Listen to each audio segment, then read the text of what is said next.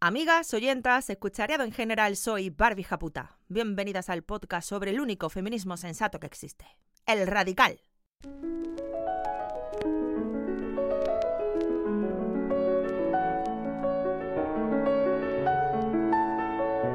Radio Japuta, el podcast que sueña con la revolución feminista violenta.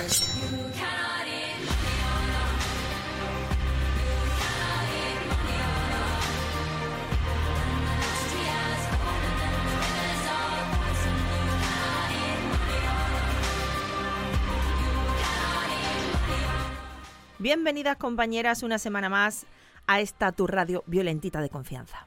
Hoy vamos a echar un vistazo a la situación de las mujeres en Estados Unidos, compañeras.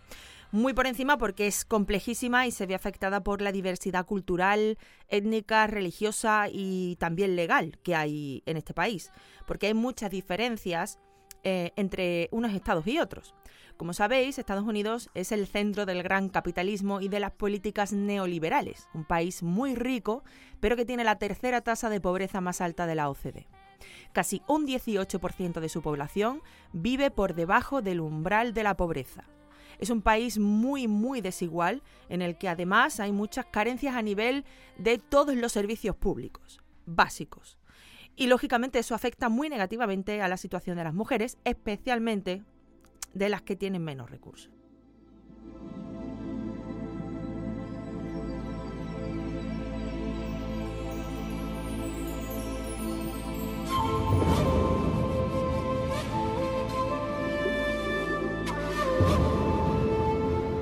En los últimos meses han salido publicadas varias noticias sobre el aumento de la brecha laboral en los Estados Unidos por la pandemia, algo que también ha pasado en España. Y eso que justo antes de la pandemia esa brecha ya era muy alta. De media, las estadounidenses ganan 80 céntimos por cada dólar que ganan los hombres, una diferencia varios puntos superior a la media de la Unión Europea. Esa es la media en Estados Unidos. Luego hay diferencias entre estados, ciudades, ocupaciones, etnias,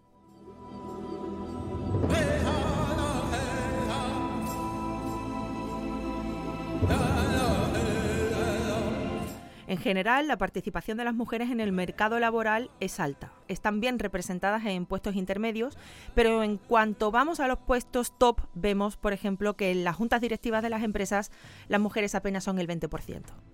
¿A qué se debe? a lo de siempre, amigas, porque en cuanto a calificación, ellas arrasan.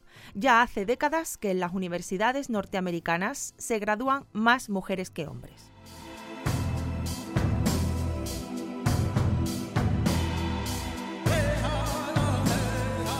Además, la maternidad y el hecho de que las mujeres acaban cargando con el peso del hogar y, las criaturas lastra claramente sus perspectivas laborales. Como aquí, pensaréis, pues sí, pero es que pensemos además que allí no hay baja de maternidad ni baja de paternidad remuneradas. En el país de las libertades, amigas, madres y padres eh, pueden cogerse, si quieren, 12 semanas por el nacimiento de una criatura, pero no van a ver ni un duro. Y eso si curran en empresas con más de 50 empleados, porque las que tienen menos no están obligadas a ceder este tiempo.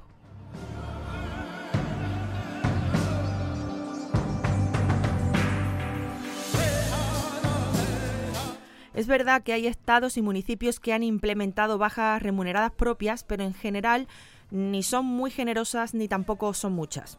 Esto favorece el mantenimiento del sistema de desigualdad desde el que se parte.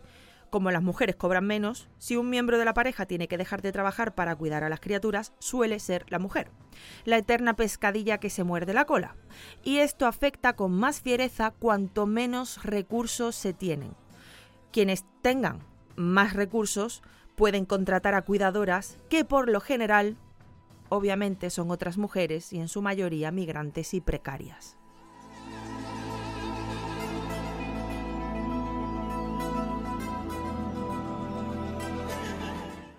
Esto lo vemos exactamente igual en el mundo de la política. En el Congreso las mujeres son una de cada cuatro.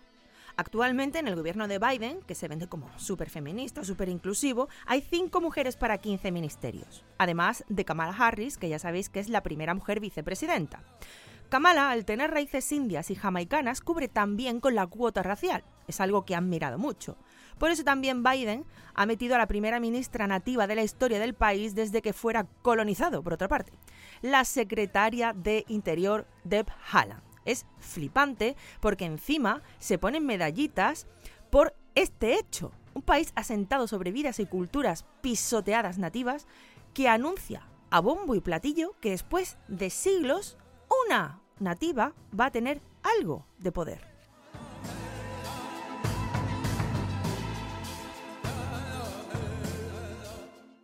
Estas desigualdades en el mercado laboral y el poder político hacen que en el índice global de brecha de género Estados Unidos solo alcanzase en 2020 el puesto 53.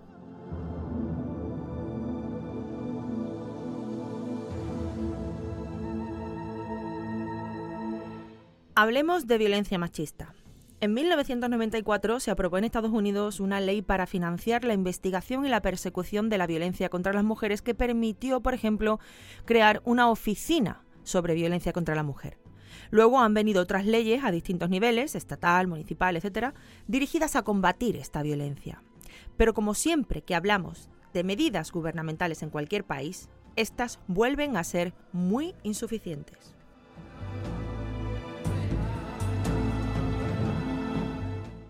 Se dan además situaciones tremendas, por ejemplo con la llamada política de tolerancia cero a, los delitos eh, por parte de los caseros, que es alentada por la policía.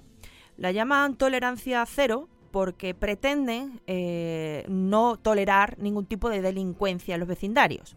Entonces, con esta política, el casero se reserva el derecho a echar, a desahuciar a familias enteras cuando solo uno de sus miembros es arrestado por cualquier delito.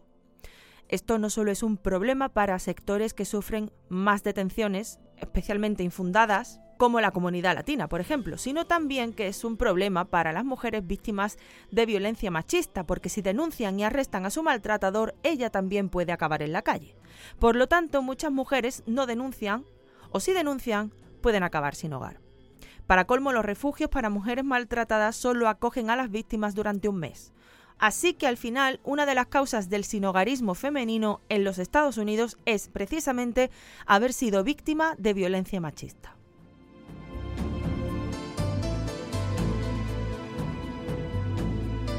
Algunos datos son escalofriantes. Según algunas encuestas, cerca de un 20% de las norteamericanas han sido violadas y una de cada cuatro ha sufrido violencia por parte de su pareja. No es fácil acceder al número de feminicidios, pero casi con seguridad hay más de 2.000 cada año. Un estudio académico contabilizaba en 2018 que 1.946 mujeres fueron asesinadas por hombres en crímenes individuales, que son crímenes con una sola víctima y un único agresor. Y eso que no incluye los datos, ni de Florida ni de Alabama.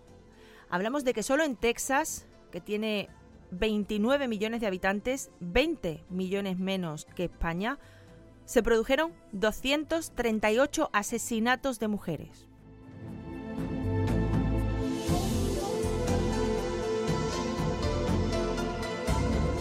No hay una buena contabilidad oficial de estos casos, no, la hay, de hecho. Y eso ha llevado a algunas feministas a poner en marcha el proyecto Women Count USA, para intentar recopilar los feminicidios acaecidos desde la década de 1950 y poner nombre a las asesinadas. A ningún gobierno parece haberle interesado nunca contabilizar a las mujeres asesinadas.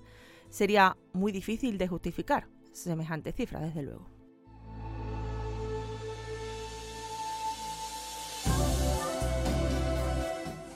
La violencia, como en casi todo, intersecciona con la opresión en base al sexo con otras opresiones como la clase o la etnia. Las mujeres migrantes, las afroamericanas y las nativas sufren más violencia. Estas últimas, las nativas en concreto, son las peor paradas. Se calcula que la tasa de violencia sexual que sufren es más del doble de la media.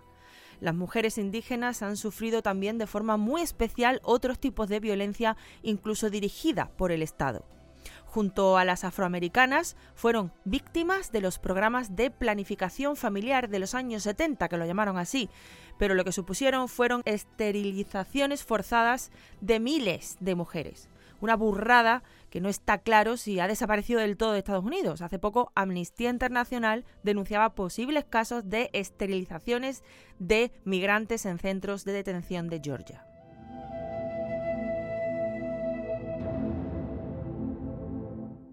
Hablemos también del aborto. En 1973, una decisión de la Corte Suprema legalizó el aborto en los Estados Unidos en los tres primeros meses de embarazo. Eso sí, la aplicación del derecho al aborto varía mucho de unos estados a otros. Hay estados que piden más requisitos, como por ejemplo algunos exigen el permiso de ambos padres si la mujer embarazada es menor. Pero lo más grave es que los estados ultraconservadores están intentando presionar para que la Corte Suprema revierta la legalización del aborto y lo penalice.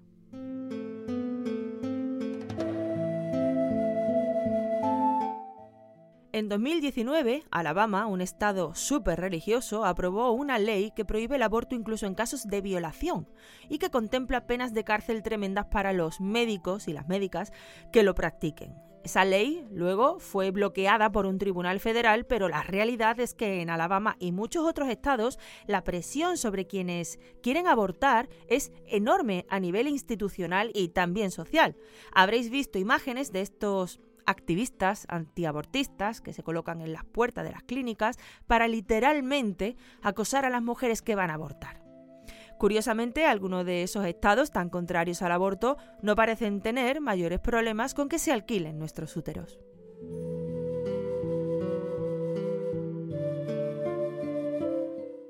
Los mismos estados ultraconservadores ponen también muchas trabas a la comunidad LGTB. Sorpresa.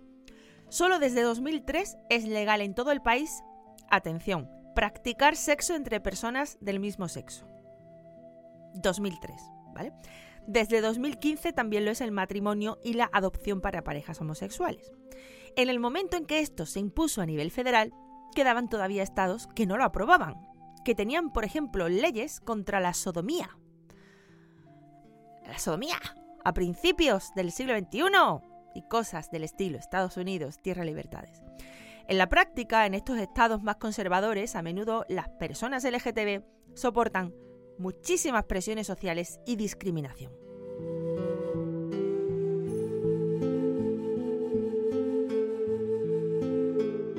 Otros problemas graves son la prostitución y el tráfico sexual. Estados Unidos tiene de todo.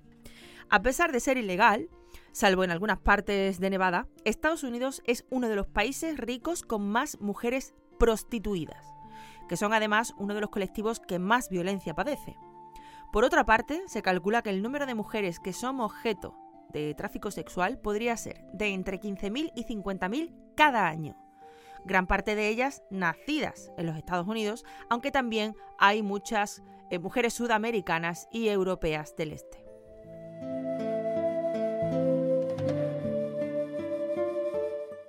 Todo esto hunde sus raíces en una cultura que ha tendido a cosificar a las mujeres, a convertirlas en objetos sexuales como reclamos publicitarios, a minusvalorar como pocos la violencia machista, esa cultura rancia del club de striptease que todo lo impregna, etc. Precisamente como reacción a todo esto surgió en parte, en 2017, el movimiento MeToo, que empezó denunciando acoso y agresiones sexuales en Hollywood y que acabó extendiéndose a un montón de ámbitos más. Porque esa es la otra cara de la moneda en Estados Unidos, que el movimiento feminista allí fue pionero y vanguardista, tanto en el plano más teórico como a nivel de activismo. En cierto modo, desde Estados Unidos, muchas feministas han abierto un camino que luego ha alcanzado más éxitos en Europa que en el propio país. Y es que en los Estados Unidos las feministas tienen que enfrentarse no solo a fuerzas reaccionarias muy potentes, sino a una población de casi 330 millones de personas.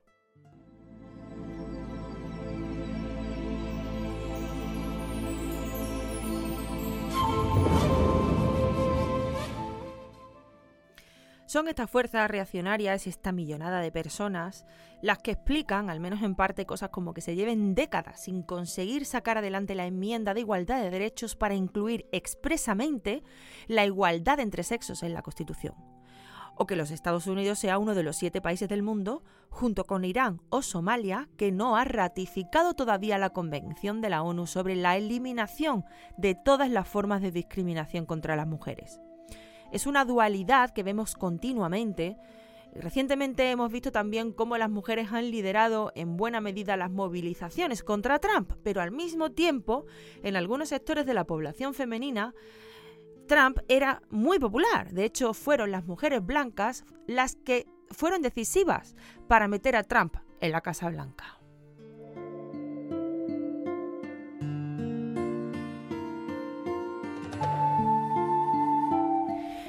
Y con estos mimbres comenzamos el programa de hoy. Mira, por primera vez me atrevo a enviarte un audio. Estoy indignada. Estoy un poco cabreada, de verdad lo digo. He pillado al perro, me he ido a pasear y he pensado, en vez de estar diciéndoselo yo sola, por primera vez me he sentido como acompañada en este cabreo. Porque es que no son cosas que os pasan a vosotras, es que yo me siento identificada, me siento parte de... Sentía que tenía, no sé si cientos de mujeres a mi lado. Muchas veces me salva, me da libertad. Y amo una perdida como la de antes. O mándame un WhatsApp, aunque es menos elegante, pero contáctame. Me encanta la nueva sección de canciones del horror. Quería aportar la del Muelle de San Blas. Es una canción que a todas mis amigas extranjeras les flipa y que cuando les digo de qué va, se la destrozo. Tomando el invierno. Vamos a escuchar unos cuantos extractos de El Muelle de San Blas y a comentarlos, porque esta canción, tiene un patrón que se repite en otras canciones llamadas de amor.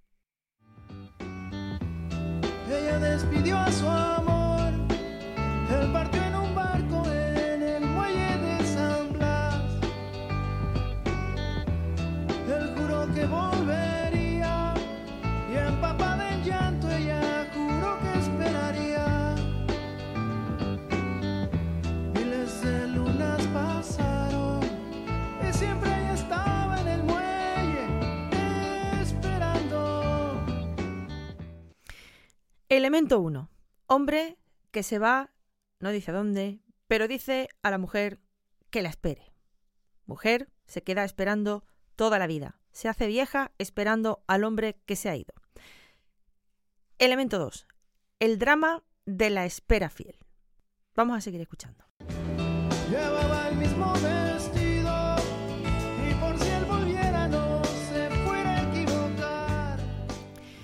Elemento 3. La vestimenta. Fijaos porque siempre se describe la vestimenta de la mujer. Su cabello se blanqueó, pero ningún barco a su amor le devolvía. Otro elemento. Que se hace vieja esperando. Esto pasa en todas. Eh, De él no sabemos nada, pero ella se hace vieja esperando.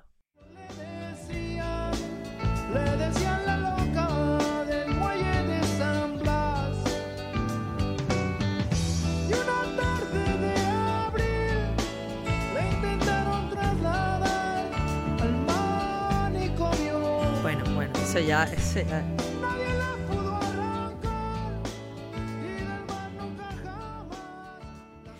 También está el elemento lo que dice la gente del pueblo. Del pueblo, de la aldea, de la ciudad. En todas las canciones del mismo patrón se repite también lo que dice la gente. Total, mientras él hace su vida, ella se vuelve loca, loca de amor. Y se, y se y envejece así. El mito del amor romántico en todo su esplendor. Porque estas canciones, en estas canciones, él jamás se queda esperándola mientras ella vive la vida. Vamos a comprobar el mismo patrón en otra canción de Mecano que se llama Naturaleza Muerta.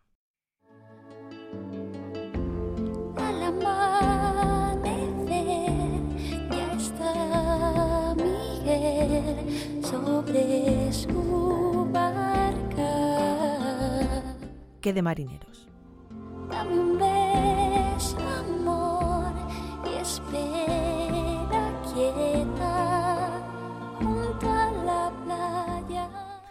Este también le dice dónde y cómo tiene que esperar.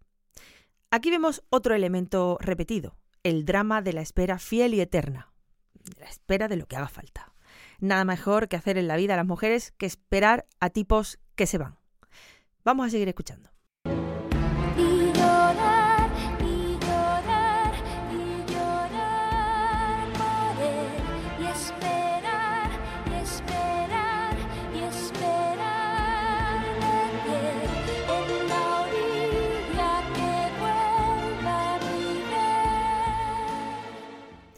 Se repite eh, el drama, porque claro, ¿qué más vas a contar? ¿Vale? ¿Qué más vas a contar si ella lo único que hace es estar en un sitio quieta y callada, llorando mares por el tipo en cuestión? Es que no, es que te tien- tienes que estar repitiendo todo el rato todo, todo, todo lo que llora la mujer.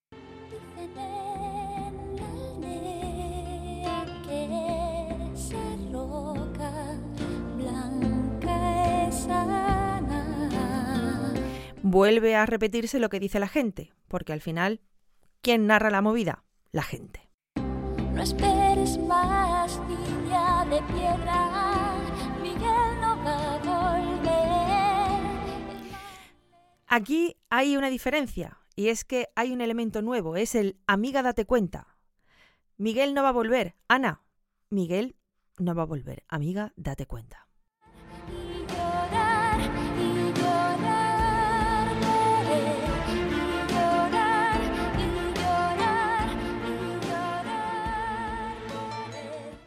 Y 20 veces que Ana llora. Ana vive para llorar a Miguel. En esta canción al menos Miguel no está viviendo la vida, está peleándose con el mar, porque atención que cito la canción, el mar lo tiene preso por no querer cederle, cederle a una mujer. Ana ha cautivado a Miguel, pero también al mar en sí mismo. Las mujeres tenemos que tener mucho cuidado porque somos una tentación, ponemos en peligro a todo Dios por el simple hecho de existir. Miguel palma porque el mar lo mata, por el amor de Ana, date cuenta. Pero espérate porque tenemos otra canción con la misma movida, una canción que a mí me creó un trauma cuando era niña, lo tengo que decir, no me escondo. Pongo mala, va. su bolso de piel marrón Lloro. y sus zapatos de tacón y su vestido de domingo. La vestimenta de nuevo. Penélope se sienta en un banco en el andén y espera que llegue el primer tren meneando el abanico.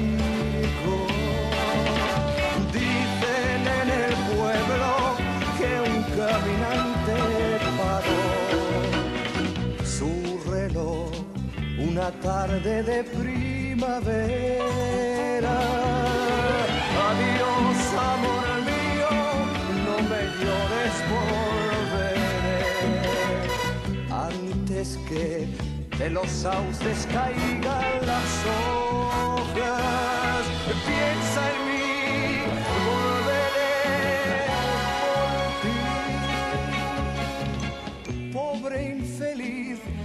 paró tu reloj infantil. Una tarde plomiza de abril, cuando se fue tu amante. Se marchitó en tu huerto hasta la última flor. No hay un sauce en la calle. Aquí tenemos varios elementos en esto que acabamos de escuchar. La vestimenta, de nuevo, importante siempre, al parecer. Ellos no sabemos nunca, nunca sabemos qué vestían. Otro elemento repetitivo. Él le dice que se pira, nunca sabemos dónde, pero le dice que la espere, ¿vale? Y en este mismo trozo, Serrat se explaya. Penélope se hace vieja esperando al caminante, igual que la víctima de San Blas, igual que Ana, que se convierte en, en piedra esperando a Miguel.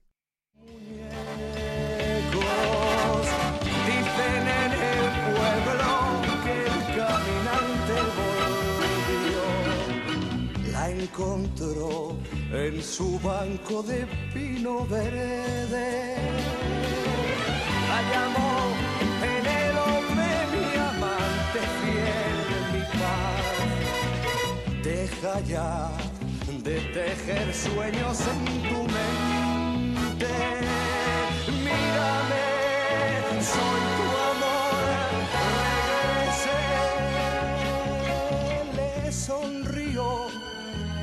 los ojos llenitos de ayer. No era así su cara ni su piel. Tú no eres quien yo espero. Y se quedó con su bolso de piel marrón y sus zapatitos de tacón sentada en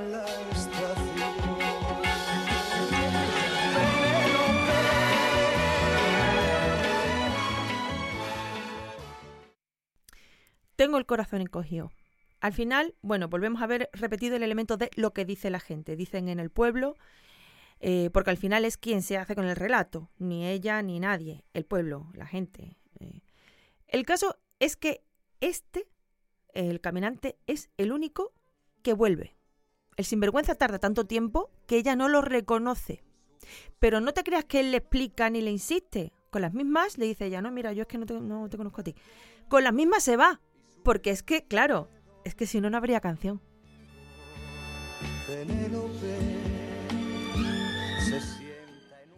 Me acuerdo muy bien del día que mi padre me explicó esta canción. Me traumó tanto que, de hecho, lo conté en la primera novela que escribí, La chica miedosa, que fingía ser valiente, porque tenía que soltar. Yo tenía que soltar lastre. Yo estaba traumada, sigo traumada.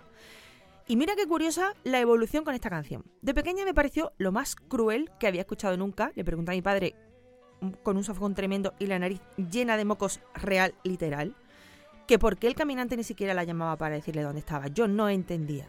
Que dónde estaba ese hombre y por qué tanto dolor. Con los años, la adolescencia y mucha tralla ya de mitos del amor romántico, la seguía escuchando. Pero ya yo lloraba de pena de amor. Lloraba porque hay que ver la vida, el amor, cuando una se enamora. Y después de ser feminista, la sigo escuchando porque estoy muy traumada, de verdad. Y la sigo escuchando en cada síndrome premenstrual. Este día al mes que quieres revolcarte en el drama, yo me la pongo. Y ahora vuelvo a llorar, porque siempre lloro con esta canción, por lo mismo que lloraba de pequeña. Quiero ser amiga de Penélope para decirle, amiga, date cuenta. Yo me hago mis cábalas de dónde estaría el sinvergüenza del caminante, porque es ghosting, es ghosting lo que le hace a Penélope. El ghosting se romantiza mucho en muchas canciones.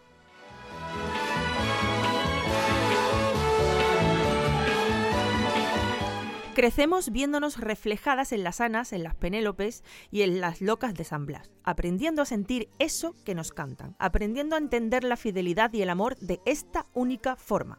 Mientras tanto, ellos aprenden que uno se puede pirar a vivir la vida y hacer lo que les salga de los huevos sin tener en consideración ni a sus propias parejas, porque el mito del amor romántico le da poder a los hombres en detrimento nuestro. Y ya pasamos al siguiente audio porque podría estar todo el programa hablando de este tema.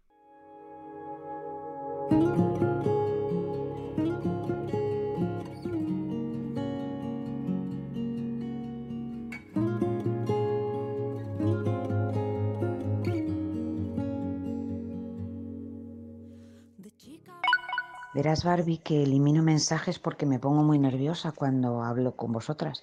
Porque es que la verdad es que nunca he sentido tan- tan- tantas ganas de hablar, ni las siento habitualmente, porque no he encontrado nunca personas así con las que me he sentido tan identificada. Entonces me mueve algo, me aflora algo cuando os oigo, cuando os escucho, que no me había pasado nunca, porque mm, ya no hablo con casi nadie de estos machirulos que han estado en nuestras vidas desde siempre, porque mi vida ha sido mi padre, ahora mi pareja, sin darme cuenta que es a una de las personas que más he querido en el mundo. Y, y me he dado cuenta de que, de que no sé por qué he dejado de quererle, no tengo ni idea. También, bueno, he tenido tres hijas maravillosas que, que bueno, que, que, que son mías, por supuesto, porque él no pintábamos ni, ni, ni el dos de bastos, porque nos ha implicado y digo, ¿por qué he dejado de quererle? Pero luego por otro lado pienso, ¿por qué le he querido? Darte las gracias porque de verdad que yo he tenido una depresión durante muchísimos años y me alegra el corazón cuando veo tu podcast que llega a mi teléfono y, y digo, uff, y hoy es jueves y voy escuchándote cachito a cachito porque es como el que tiene una tarta muy rica y no quiere que se acabe nunca. Remamos con un nudo soñando que. Muchas gracias, compañera, por esa comparación tan linda. Ojalá pudiéramos estar más días a la semana con vosotras y ojalá llegáramos a más mujeres que estén necesitando escuchar vuestras voces y vuestras experiencias. Total es lo único que queda que no se ha quebrado. Donde hay dolor y falta luz, que mi garganta cante. Sobre los hombres a los que quisimos como a nadie, padres, hermanos, parejas, y que caen de los pedestales cuando nos ponemos las gafas moradas, pues ya lo has respondido tú sola. No es que no sepas por qué has dejado de quererlos, es que no encuentras motivos para haberlos querido como lo hiciste. Dicen que las feministas odiamos a los hombres cuando en realidad lo que hacemos es aprender a querer a quien lo merece. Eso hace que muchas figuras masculinas caigan por su propio peso, porque tampoco es que se le ocurre mucho, la masculinidad es lo que tiene. Es salud para nosotras dejar de mitificar a los hombres, dejar de perdonarles constantemente o de justificar sus mierdas.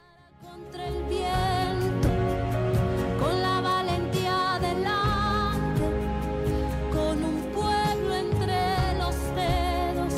Y gracias por hablar de la depresión abiertamente, quienes han, hemos pasado por ahí, quienes están pasando ahora por ahí, saben lo imposible que parece la vida, saben que no hay día fácil y que hasta las tareas más simples del mundo se convierten en una guerra.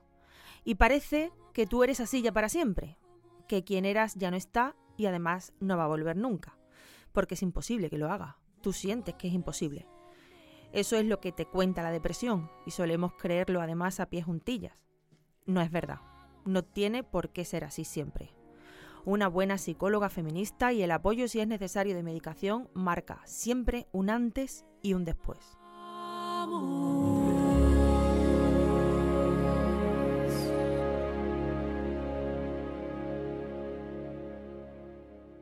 Vosotras nos dais alas para llegar más lejos, para alcanzar más oídos, para traerte más voces, para que ninguna compañera se sienta sola, loca, perdida, aislada. Entra en radiojaputa.com y matrocina, financia. Radio Japuta. Sin vosotras, nada.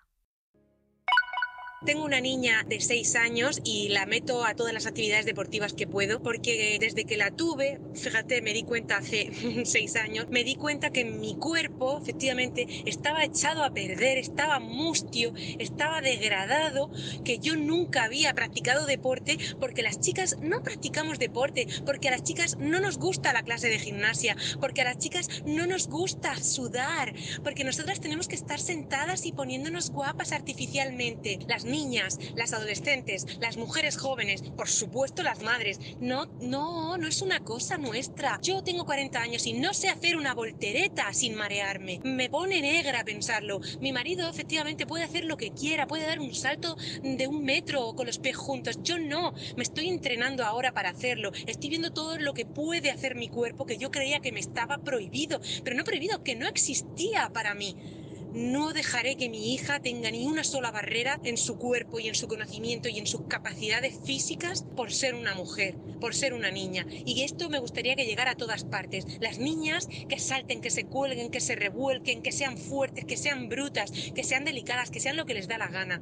Su seño ya le está diciendo que esté, esté tranquila, que las niñas tienen que ser más tranquilas. Me cago en la seño y yo no sé lo que voy a hacer.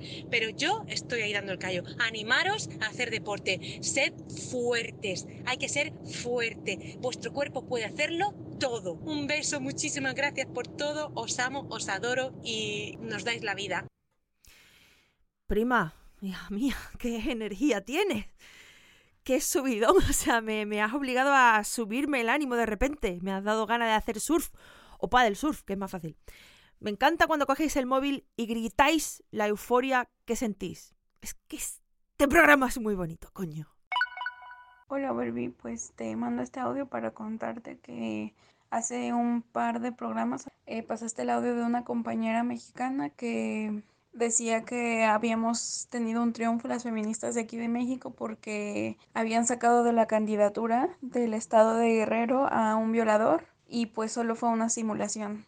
En realidad mm, no lo sacaron, nunca le quitaron sus derechos políticos por tener carpetas de investigación por los acosos y las violaciones que ha cometido este sujeto que se llama Félix Salgado Macedonio. Eh, al final eh, sigue siendo el candidato del partido más fuerte actualmente en México, ¿no?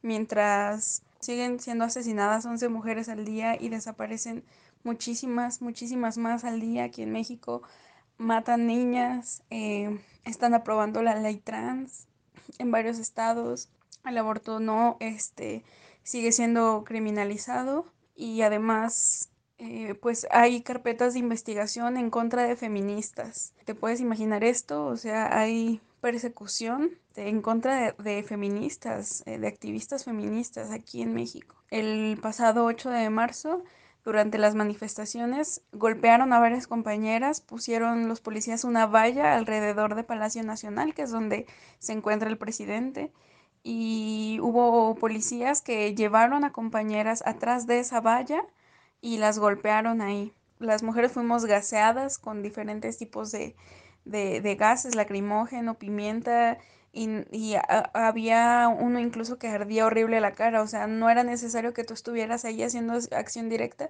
sino que te llegaba desde varios metros atrás, ¿no? Eh, te lo digo porque yo, yo estaba viendo cómo sucedía todo y, y, y realmente estuve ahí ahogándome. Entonces se están vulnerando muchos derechos humanos con las acciones que comete el Estado mexicano contra las feministas acá en México. Realmente está habiendo una represión grande hacia, hacia las feministas aquí en México. Tenemos al teléfono a la compañera que ha mandado este mensaje. Ella es Haz Morales. Eh, buenos días, ¿cómo estás, compañera? Hola Barbie, bien, este, ¿cómo está todo por allá? Bueno, por aquí, por lo que vemos, un poco más tranquilo que por allí. ¿En qué parte de México estás? En la Ciudad de México. Haz, ¿qué pasó el 8M? Las mujeres en general estamos muy enojadas porque se radicó a este señor violador. De verdad es muy alarmante, o sea, te estoy hablando de que se mueren, bueno, no se mueren, no matan a 11 mujeres al día. acá. ¿En qué consistió la simulación para que este hombre acusado de violación por parte de varias mujeres pareciera que no iba a ser el candidato, pero al final sí, sí, sí que lo ha sido? Sí, bueno, este, el partido que es el más fuerte de México, que es el del presidente y es el que esta persona representa, eh, dijo que iba a, a posponer su candidatura, ¿no? Ujú.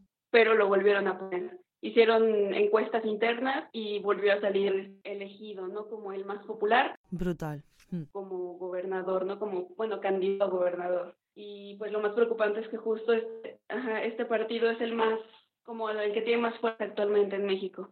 Entonces, muy probablemente pueda ser ganador, ¿no? Entonces entiendo que este 8M salisteis con más eh, fiereza que de costumbre con esta noticia, ¿no? Que se producía unos días antes. Y bueno, el Estado ha respondido como se espera, ¿no? De un Estado que reafirma a un candidato acusado por violación.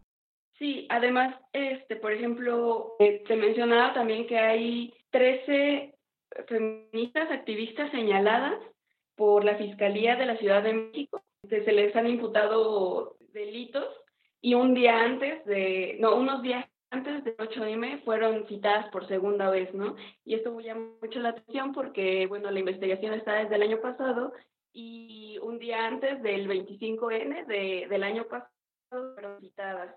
Eh, A las feministas se les acusando con robo con violencia, robo a negocio, lesiones. Hay 13 compañeras, dices, hay 13 compañeras que están señaladas por la fiscalía. ¿Qué tienen la, eh, la fiscalía que tiene contra estas 13 eh, compañeras? Se les eh, acusa, bueno, se les pone como delitos el robo con violencia, robo a negocio y lesiones. Esos son los delitos que de los que se los de los que se les acusa, pero en realidad es por participar en las acciones del 8M del año pasado y del 8 de junio del año pasado. Y la, la propia policía fue quien la- las acusó, ¿no? De, de dichos delitos. Sí, aquí en España también, también disfrutamos de los montajes policiales. Eh, Haz, Amnistía Internacional denunció agresiones policiales en las manifestaciones feministas hace solo unos meses. Una de ellas, de hecho, acabó con la policía disparando contra una marcha feminista en Cancún. Sí, esta marcha fue por, para exigir la aparición con vida de, de una chica, ¿no? Una de las eh, decenas de chicas que desaparecen al día. Este, este 8M hubo realmente muchísima represión. Formaron una valla, hicieron una valla los policías eh, que rodeaba Palacio Nacional enorme de, de acero, ¿no? El gobierno actual se jactaba de, de no ser un gobierno como los anteriores y de hecho el primer día de este gobierno se quitaron las vallas que había eh, por el gobierno anterior que protegían este recinto, ¿no? El Palacio Nacional y ellos lo ponen el 8M, además de que eh, se llevaron a mujeres, a activistas feministas detrás de, de este muro. Los policías las jalaron, o sea, se puede encontrar información de eso y por eso las, las chicas estaban este, exigiendo ¿no? que la sacaran y los policías respondieron con diferentes tipos de gas eh, realmente unos muy abrasivos. Yo no estaba ni siquiera tan cerca, no estaba en primera línea, digámoslo así, yo estaba que serán unos 10 metros atrás y a mí me llegó en una ocasión en especial un gas y ardía la, la, piel, me estaba ahogando y no me imagino cómo estaban otras chicas que estaban ahí más directamente, ¿no? Bueno, ese día, antes de que empezaran todas las manifestaciones este, como en forma, cuando apenas estaban reuniendo las feministas, en las inmediaciones del metro de la ciudad, fueron encapsuladas varias, varias chicas. En otras ocasiones han llegado a encapsularlas hasta por seis horas. Encapsularon compañeras, agredieron a compañeras eh, fotógrafas que simplemente estaban ahí documentando pues lo, el, el camino no hacia la, el punto de reunión y fueron agredidas por policías. A una de ellas, de hecho, una de las periodistas en Cancún la, la, le dispararon en una pierna. Sí, sí, sí, sí. O sea, realmente no se están deteniendo en nada, ¿no? Parece que las feministas somos las que cometemos los crímenes, ¿no? Y, y no se está haciendo nada por los viola con los violadores, con los asesinos. ¿Ha tenido alguna consecuencia, Haz, el eh, la represión policial contra las feministas el 8M? ¿Alguna consecuencia para, negativa para ellos? Quiero decir, ¿alguien ha depurado responsabilidades? ¿Se ha pronunciado el gobierno?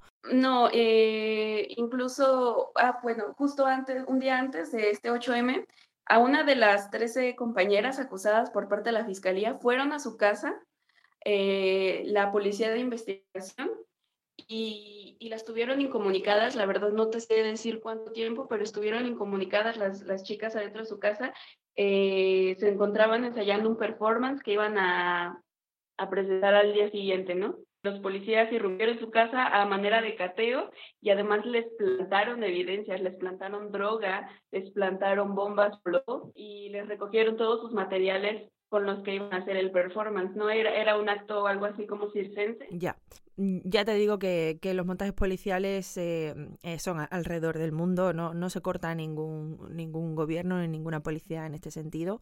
Eh, te preguntaba por las consecuencias, por si había tenido consecuencias o el gobierno se había eh, pronunciado de alguna forma. Eh, desde el gobierno condenaron el ataque de Cancún como si ellos no hubieran tenido nada que ver, ¿no? Lo cierto es que ocurrió en Cancún, uno de los sitios más turísticos de México, y bueno, es imposible no pensar que estaban protegiendo un lugar que da muchísimo dinero. Sí, eh, aunque en realidad Cancún es uno de los lugares igual más violentos de México, ¿no? Está sumamente afectado por por los cárteles de México. O sea, lo que se ve por lo general desde afuera es solo una pantalla, ¿no? Eh, Cancún realmente es uno de los lugares actualmente más peligrosos que, que, hay acá en México, ¿no? Muchas veces se puede pensar que entre más lejos estemos de, de la Ciudad de México, más, con más impunidad actúa la policía, ¿no? Eh, en los demás estados que no sean la capital. Eh, también tras el 8M eh, arrestaron a compañeras en otro estado de la República que se llama Aguascalientes. O sea, ellas las iban a trasladar incluso al Cerezo. De las compañeras feministas retenidas o que han sufrido daños, o ¿se sabe cómo están, dónde están? Si necesitan una recolecta para pagar posibles multas o cómo es la, cómo es la situación de estas compañeras? Pues en, en los momentos en los que ha sucedido sí se ha, se ha, hecho un llamado para colectar, recolectar dinero para ayudarlas con sus procesos, ¿no? Pues muchas compañeras no cuentan con los medios necesarios para una defensa eh, hmm. decente, ¿no? Pues los abogados de oficio, los que te asignan ahí, pues obviamente sabemos de, de qué lado podrían estar yeah. más, ¿no? Eh, y sí, e, en, en, los momentos en los que ha ocurrido se, ha, se han hecho estas colectas, ¿no? Se ha difundido información para ayudarlas al menos económicamente y también presencialmente, ¿no? Como acuerpando, acuerpándolas en, en todo momento, uh -huh. ¿no? ¿Qué pasa con el prosanetismo en el estado de Tlaxcala, Haz? Pues es, es, es, realmente muy preocupante lo que sucede en este estado. Eh, hay familias que se dedican a, a prostituir mujeres, ¿no? Te, te, estoy hablando de que realmente toda la familia está implicada. Hay un esquema como que la madre y la hermana, por ejemplo, se encargan también de, de reclutar a otras mujeres. A su vez, las esposas de los sujetos son prostituidas eh, los sujetos se habla más o menos de que tienen cada miembro hombre, tienen dos víctimas eh, que están prostituyendo, ¿no? Se le conoce incluso aquí en México al estado de Tlaxcala como la capital de la de la prostitución o el proxenetismo, ¿no? Eh, es un negocio además que, que, según nos llega aquí en España, es un negocio familiar que se hereda. Sí. Son redes familiares que operan eh, ¿no? Eh, eh, entre México y Estados, Estados Unidos. ¿o? Sí, hay una, es como una escuela justo que, que va heredándose de, de generación en generación. Hay muchísimas desaparecidas. Aquí en México todos los días se tiene que estar compartiendo fichas de, de diferentes chicas a unas se les encuentra asesinadas y otras nunca se les encuentra. Eh, y la, la, estadística mayor es como mujeres de, bueno, adolescentes, ¿no? De 15 a 19 años. Estas chicas son como llevadas a Tlaxcala, a este estado, y de ahí eh, tienen en Tlaxcala conexiones con hoteles, por ejemplo, en Guanajuato, que es otro estado de la República, y luego de ahí se las llevan a Estados Unidos o a diferentes partes de la República y del mundo, ¿no? Es muy triste, es muy preocupante y como parte de la cultura acá en México, eh, para nosotras es estarnos cuidando en todo momento, ¿no? Todo, todo el tiempo tenemos que traer para entrar a nuestra casa las llaves eh, en medio de, los dedos, este, mandar la ubicación todo, todo, eh, en todo momento a alguien. Es muy triste estar viviendo así, ¿no? Y además... El, gobierno es no es que no esté por la labor de hacer absolutamente nada, sino que además es un obstáculo enorme para vosotras. Haz, ¿qué necesitáis? ¿Cómo podemos apoyaros desde aquí, además de difundiendo lo que ocurre y, y uniéndonos a vosotras en redes sociales? Yo considero que eh, es podría ser importante como estar en contacto con las diferentes colectivas que accionan desde acá de México, estar en contacto constante, o sea, estar vigilando qué es lo que sucede acá en México, porque realmente es muy común y es muy seguido que hay noticias siempre, ¿no? Que siempre se necesita apoyo, que la policía está arrestando a chicas, que están desapareciendo chicas, entonces pues yo creo que mantener el contacto con colectivas de, de acá y pues quizás en, en, casos en los que se necesite este apoyo económico que a veces eh, se requiere para los procesos judiciales por delitos que se les han adjudicado a, a estas chicas, uh -huh.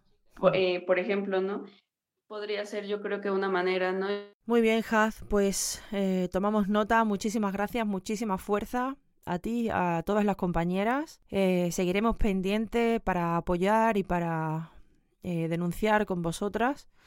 Y nada, mandaros mucho ánimo y, y suerte. Es triste, pero te tengo que desear también suerte. Sí, muchas gracias. O sea, es, sí es triste, pero bueno, aquí estamos resistiendo y pues ¿no? Igual, eh, gracias por la labor que, que haces, ¿no? De difundir y de poner, eh, de darnos voz a mujeres de, de, de todo el mundo y, y hacer que, que a lo mejor llegue esta información a, a más personas, ¿no? Que, que, se sepa qué está pasando en México y en otros lugares. Muchas gracias. Vos. Muchas gracias, Haz. Un abrazo. Que estés bien. Hasta luego. Conciencia bruja con Elisa Pérez.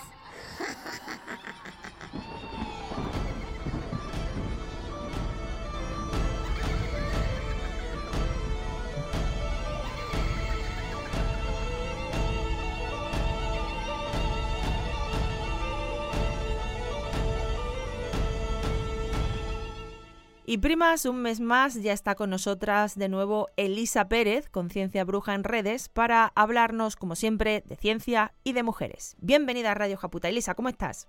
Hola Barbie, hola primas. Pues muy bien, aquí con muchas ganas de sección. Bueno, el mes pasado nos trajiste mensajes de compañeras que contaban cómo desde bien pequeñas habían ido recibiendo bombardeos claros para que no se dedicaran a la ciencia. Dime que hoy no, no, nos vas a poner las tripas negras otra vez, compañera. Venga, hoy no. Hoy vamos a hablar de logros de mujeres científicas. Me parece muy bien. Eh, una de cal y una de arena. Cuéntanos. Pues os traigo la historia de tres mujeres pioneras en primatología, que es el estudio científico de los primates. Todas fueron revolucionarias en su campo. Yo conozco, bueno, yo, yo conozco a muy pocas, pero eh, dos, de hecho. Pero yo soy forofa de Diane Fossey y su libro Gorilas en la niebla, que luego, por cierto, fue una película muy famosa interpretada por Sigourney Weaver, o como dice mi madre, eh, señorita Weaver. Elisa.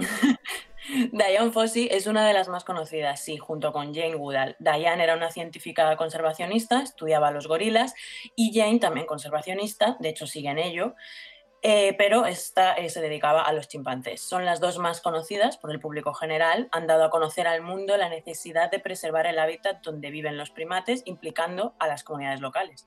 Hablaremos entonces de ellas dos y quién es la tercera.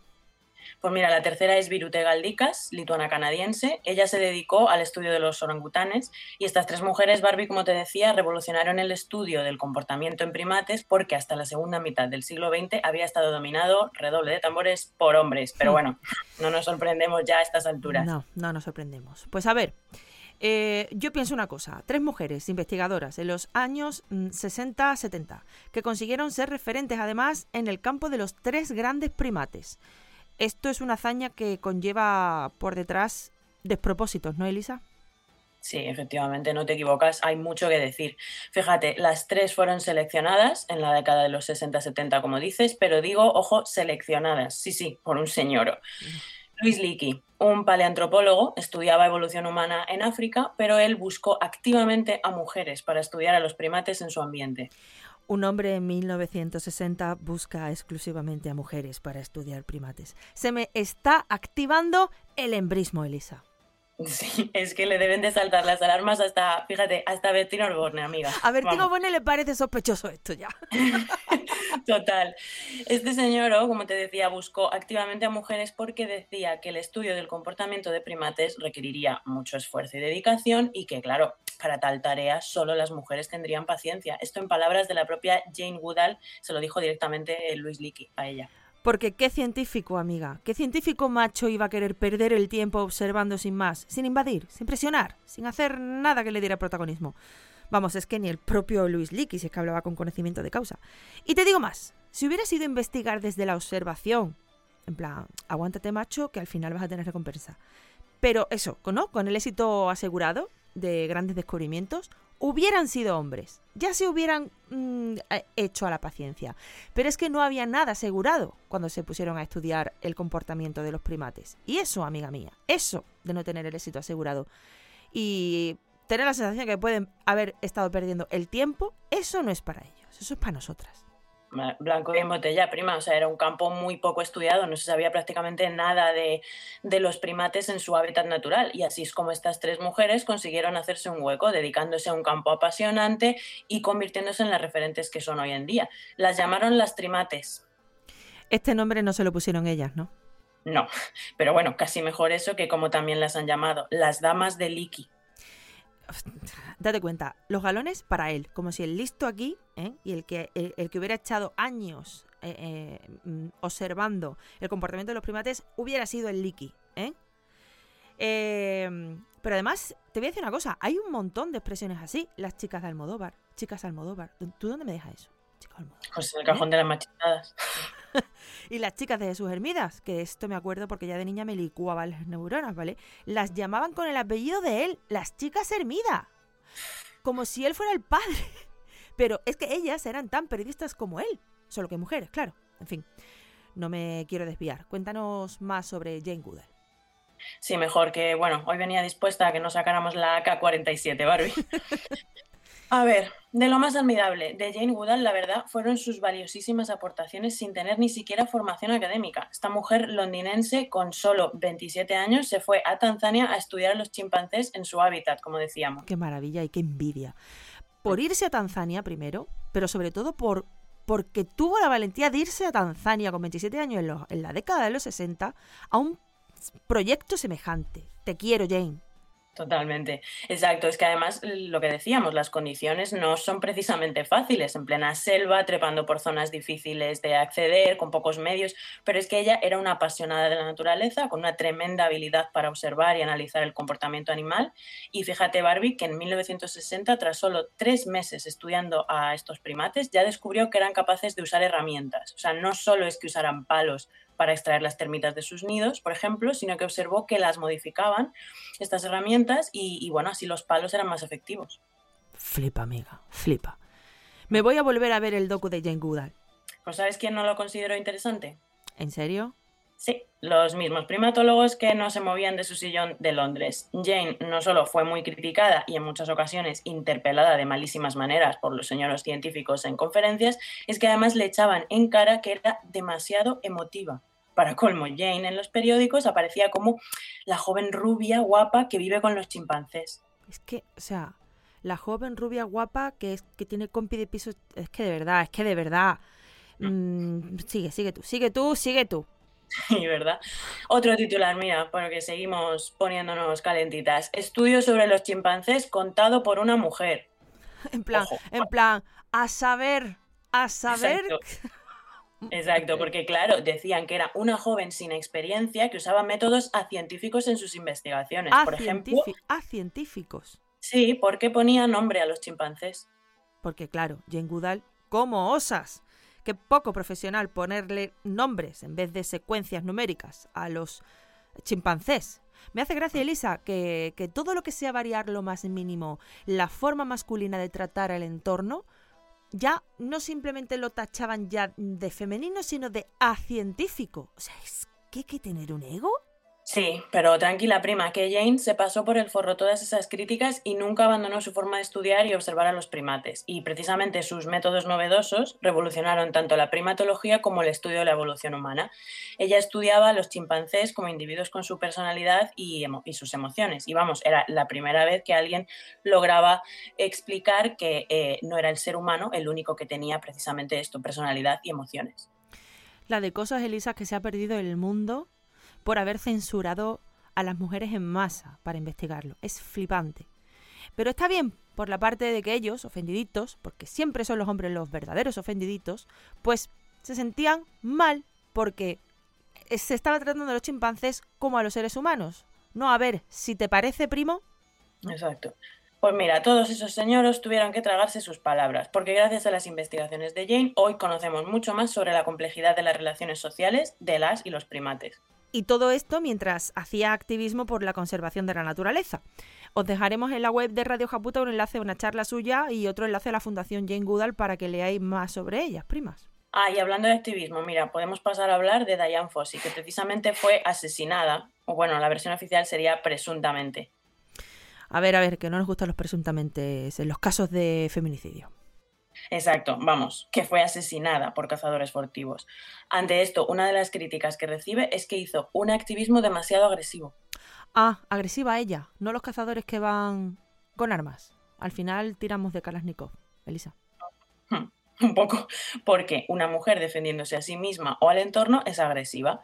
Cuando Diane Fossey llegó a Ruanda, la caza furtiva estaba masacrando literalmente a los gorilas de montaña, descendían en número a pasos de gigante y las autoridades y el gobierno hacían la vista gorda a niveles indignantes. Y ella se puso violentita, me encanta Dayan. Eso es. Ella amenazaba y asustaba a los cazadores, incluso se sabe que en una ocasión se puso una máscara de Halloween para asustarlos, los persiguió, los echó de los alrededores de su campamento y así pues día tras día. Pero ellos, claro, mmm, tomaron la justicia por su mano y en represalia mataron a un macho joven al que ella tenía especial cariño, Digi- Digit. Esa historia de un hombre que mata a un ser querido para hacer daño a una mujer también me la conozco. Y es una constante en las relaciones donde el hombre maltrata a su pareja, porque siempre, siempre, si hay un animal, le hará daño de una u otra forma para hacerle daño con su sufrimiento a su pareja. Sí, fue horrible, pero ella siguió investigando, enfrentándose a lo que fuera. De hecho, este gorila, Digit, se convirtió en la imagen clave de una campaña global de Diane para salvar a los gorilas. Y bueno, poco a poco el mundo se empezó a concienciar y el aumento del turismo incrementó el interés de los gobiernos por los gorilas, ahora sí. Ah, el capitalismo rápidamente subiéndose a la cresta de la ola. La verdad es que sí. Pero bueno, es cierto que gracias a ella, por fin las autoridades tomaron cartas en el asunto, los guardas del Parque Nacional empezaron por fin a perseguir activamente a los cazadores furtivos. Al final la mataron, pero no pudieron cargarse todo el trabajo de concienciación para salvar a los gorilas. Eso es, y además dio a conocer a todo el mundo el carácter y la personalidad suave de los gorilas, que se veían hasta entonces como animales agresivos, peligrosos. y Hombre, bestias. es que hasta entonces se habían metido en sus hogares y atacado a sus parientes. Yo también soy peligrosa si me hacen eso, ¿no te jode? Claro, eso digo yo siempre, es que esa personalidad egocéntrica del ser humano, de que si un animal te ataca es malo, mmm, increíble. Aunque vamos, estés invadiendo su territorio y maltratándolo. Fíjate, en el número de National Geographic de la revista en 1970, la imagen que daban de los gorilas era de bestias salvajes. Y claro, Diane se negó, por supuesto, a que eso apareciera así y acabaron borrando la palabra salvaje del artículo. Los gorilas, bestias salvajes y Diane Fossey, una loca agresiva. Total, que los únicos cívicos al final de la historia, Elisa, son los cazadores que mataban a unos y a otras. Pues sí, pero no pudieron evitar que hoy la conozcamos como la grande que es, ¿no? Diane Fossey aportó un enfoque que ningún hombre había tenido hasta el momento, al igual que Jane Goodall. Las dos se ganaron la confianza de estos simios, fueron aceptadas en sus grupos familiares y así consiguieron observarlos muy de cerca, pero eh, sin perder la objetividad. Fueron empáticas, respetuosas y descubrieron lo que los hombres nunca hubieran podido descubrir. Una vez más, tuvieron que llegar las mujeres para que el conocimiento avanzase. Ni más ni menos. Y ambas acabaron presentando sus tesis doctorales y cerrándole la boca a todos los que decían que la empatía las desviaba de la rigurosidad científica. Bueno, y de nuestra tercera científica, ¿qué decían? Jane Goodall, que si demasiado emotiva y qué locura esto de acercarse tanto a los animales. Diane Fossey, la agresiva, algo tendrían contra Virute Galdicas, ¿no? Anda, claro, pues sí, Mirute Galdicas, eh, de ella decían que no era suficientemente productiva, que no publicaba suficientes artículos científicos. Pero claro, mm, se perdía en el detalle de lo difícil que es localizar a los orangutanes en lo profundo de las selvas de Borneo, en Indonesia, porque además son animales mayoritariamente solitarios a lo largo de su vida. Y el maravilloso detalle de que nadie había ido allí a estudiarlos antes. Ellos no van, porque se está mejor criticando eh, y, de, y, desacredi y, desacreditando. Fíjate, tardó 12 años en conseguir que los animales la toleraran a su alrededor. Pero bueno, tranquila, que también se pasó por el forro y pasó olímpicamente de las críticas y actualmente es la mayor experta en el comportamiento de los orangutanes y lleva más de 50 años estudiándolos. Brava, brava. Mujeres pioneras, intrépidas, con aportaciones valiosas y preocupadas por el medio ambiente y por las comunidades locales. Y es que de verdad y que encima le han cerrado la boca a los más chirulos que las criticaban por sus métodos. Vaya subidón prima, vaya seccionaca. bueno, gracias. Espero que os hayan gustado sus historias. Pero bueno, ya para acabar, sí que quería volver a destacar la importancia mmm, de las mujeres como referentes, ¿no? Porque en palabras de la propia Virute Galdicas, eh, los hombres tienen muchos más referentes. Menos mal que muchas jóvenes investigadoras las han tenido a ellas, o sea, las tres, a, a a Jane Goodall, a Diane Fossey, como modelo a seguir. Y en el campo de la primatología, de hecho, hay bastantes mujeres investigadoras.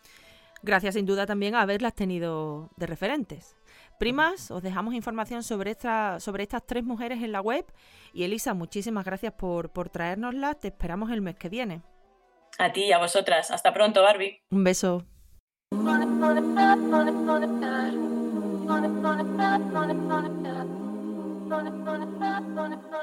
Quería agradecerte el programa porque me lo descargo todos los martes y mi hija y yo lo vamos escuchando camino al instituto y nos encanta. Muchas gracias por el podcast, me encanta, lo sigo, me da vida. Y nada, muchísimas gracias por este programa que es de toda, que mido 1,50 y que cuando termino de escuchar mido 2 metros 20, soy un armario de, de, de tres puertas. Y nada más, Barbie, darte las gracias por el programa, a ti y a todas, como siempre, os quiero un montón y a tope de power.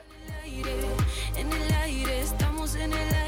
En Radio Japuta te damos las gracias. A ti. Porque estamos en el aire. A Madrina Radio Japuta. O haz madrina a una prima regalando un matrocinio. Y danos alas. Estamos en el aire. Compi, habemos nueva intro para la sección Aquelarre. Sigue siendo Gata Katana, pero vienen 10.000 oyentas, que son un ejército. 10.000 oyentes bien usados son un ejército, son un ejército. Porque el futuro no nos ha cambiado y seguimos sembrando el caos, soñando con un mundo anárquico. Todo lo veo desértico, todo parece desértico.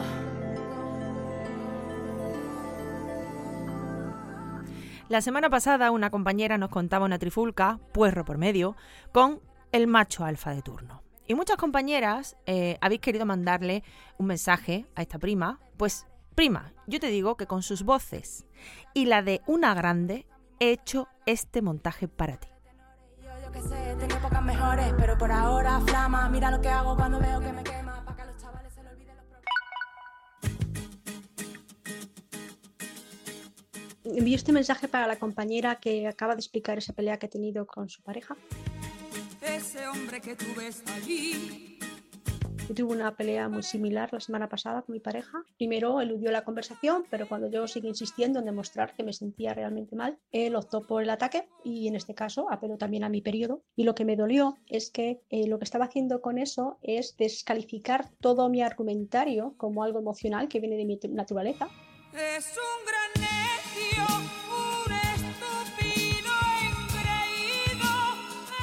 cualquier hombre que se sienta aliado feminista, creo que lo que tienen que trabajar es precisamente en eso, en ver cómo in- interiormente están usando esas herramientas del patriarcado para decirnos que no somos quién para discutir con ellos y por otro lado también analizarse esa parte de la masculinidad que les hace sentir que ellos nunca tienen que pedir perdón.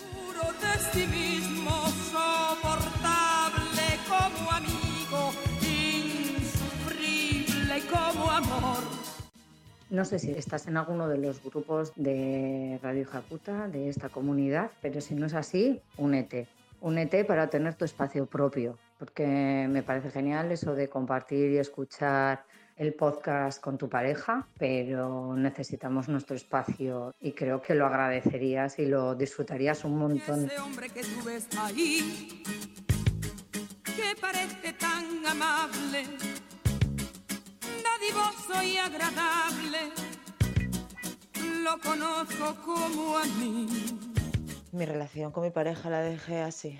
Que no se sienta mal por tirarle el porro a la cabeza. La vida se sienta mal por eso. No siempre tenemos que ser nosotras las que recibamos las malas palabras, ni las, las malas caras o las humillaciones. Que no tenemos que ser prudentes, ni modositas, ni tranquilitas siempre. Que también se nos puede ir de vez en cuando. No pasa nada y mucho más si nos sentimos atacadas. Payaso,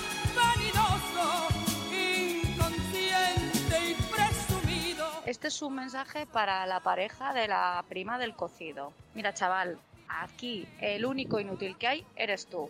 Lo primero porque no sabes hacer un cocido y lo segundo porque es lamentable que menosprecies a tu compañera de esa manera y utilices argumentos de mierda de susceptibilidades de la regla. A mí siempre me han dicho que no muerdas la mano que te da de comer y en este caso literalmente. Y lo segundo, que el que quiera peces, que se moje el culo. Así que que el que quiera cocido, que le eche un puerro. Y prima, no permitas que te haga sentir mal, por favor. Sé de casos muchísimos de mujeres que se han atrevido a plantear una situación y decir, oye, lo que tú estás haciendo conmigo no es normal. Y si tú sigues así, yo estoy así, estoy fastidiada y no estoy sintiendo y estoy pasándolo fatal. Procura alegrarme la vida porque de otra forma me voy a tener que pensar en otra cosa. Se acabó. Y tú no lo ves. ves. Yo solo te ofrezco agua agua limpia y fresca que no quieres beber.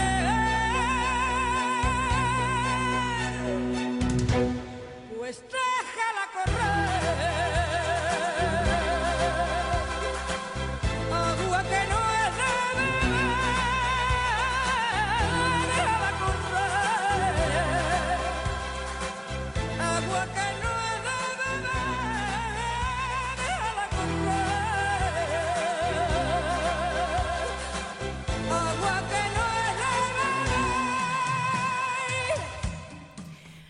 Compañera, espero que te hayan servido las voces de las compañeras, que he metido ahí un extracto también de una entrevista de Rocío Jurado, por si no te habías dado cuenta.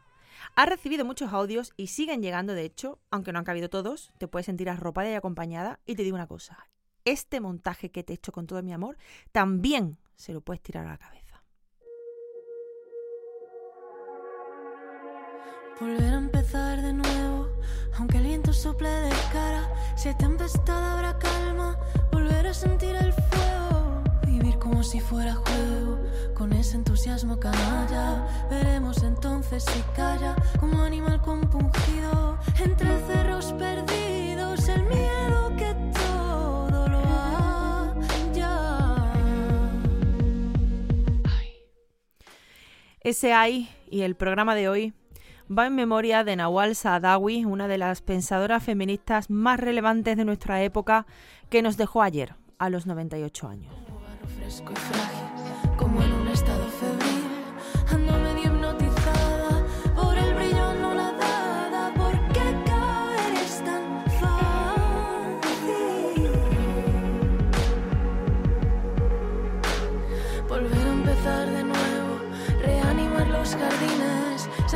Los pies los bailes, recoger fracasos al vuelo, luchar otra vez por el juego, que todo lo vuelve posible, jugoso, mutable, sensible, así lo quiero para mí.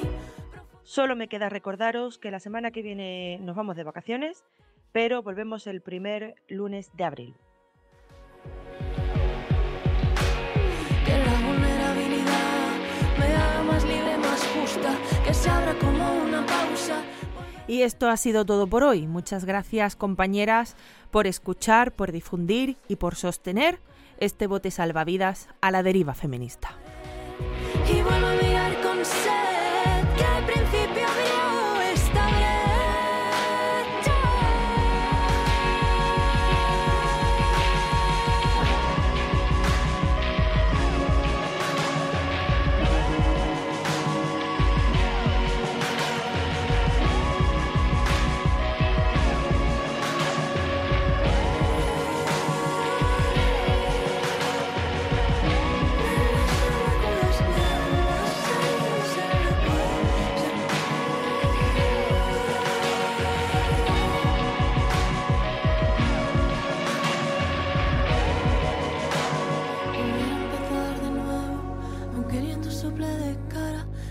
Tempestad, habrá calma. Volver a sentir el. mm. Radio Japuta. Sin vosotras, nada.